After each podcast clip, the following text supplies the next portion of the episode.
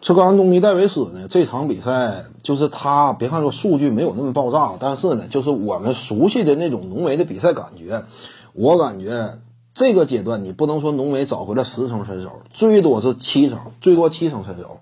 有些球呢挺漂亮，但是不得不讲啊，呃，就你仔细看这个比赛呢，从之前不到五成的那种水准，场上打的说白了跟个龙套差不多，纯粹的空间型四号位了，化身成那种了，不是明星级别的比赛影响力了。现在逐渐找到了一定场上立棍的感觉，攻守两端呢，这种参与感呢，覆盖面积、移动速度啊，有点像之前的浓眉了。现在的浓眉打比赛啊，你这说把脸挡着，就这个球员完全看剪影的话。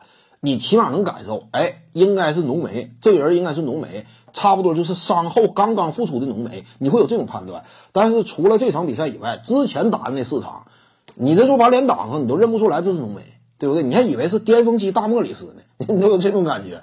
这打的只会在外外边飘，而且屡屡打铁，就没有存在感，没有参与感，动辄被隔扣，隔扣完了之后站起来一脸不不好意思抹不开。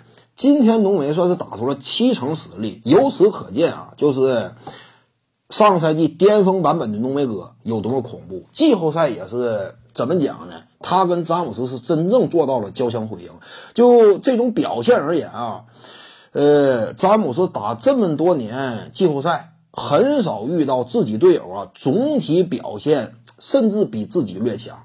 你要是纵观整个季后赛的话，甚至比自己整体打出的效率，当然你比赛统治力还是詹姆斯略高，但基本上跟詹姆斯能划等号，就这种比赛影响力，真正做到了双星组合，非常罕见。你就包括巅峰季韦德呀，在夺冠的时候他也做不到，夺冠的时候也做不到。二零一一年他肯定能做到，那你别说他，二零一一年克里斯波什总决赛表现都比詹姆斯好，那是个意外。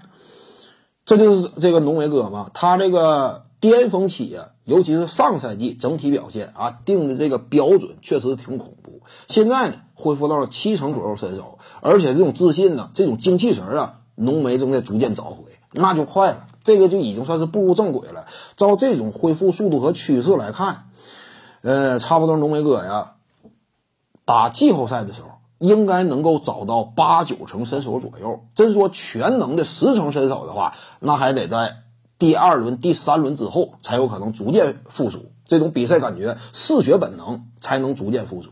但是八到九成基本上够了。目前呢，浓眉不值得太过担忧了。值得担忧的反而是詹姆斯，反而是詹姆斯。詹姆斯这个呃伤病隐患呢，以及目前呈现出来的这种比赛。执行能力相比于再早那会儿出现了下滑和衰退啊，他这个更危险。因为现在来看呢，因为毕竟詹姆斯岁数大，浓眉年轻，他也不是真正遭遇了跟腱断裂，仅仅是跟腱发炎。似乎说现在浓眉对于跟腱炎这个事儿呢，已经不再恐惧了，差不多算是好利索了。那浓眉年轻呢，他就是恢复到巅峰身手也是一个正常预期。而詹姆斯呢，毕竟岁数大，恢复巅峰身手呢，那这玩意儿就可遇而不可求了。反正暂时阶段，这个湖人队更值得担忧的是詹姆斯本身的竞技状态以及伤病情况。点赞加关注，感谢您的支持。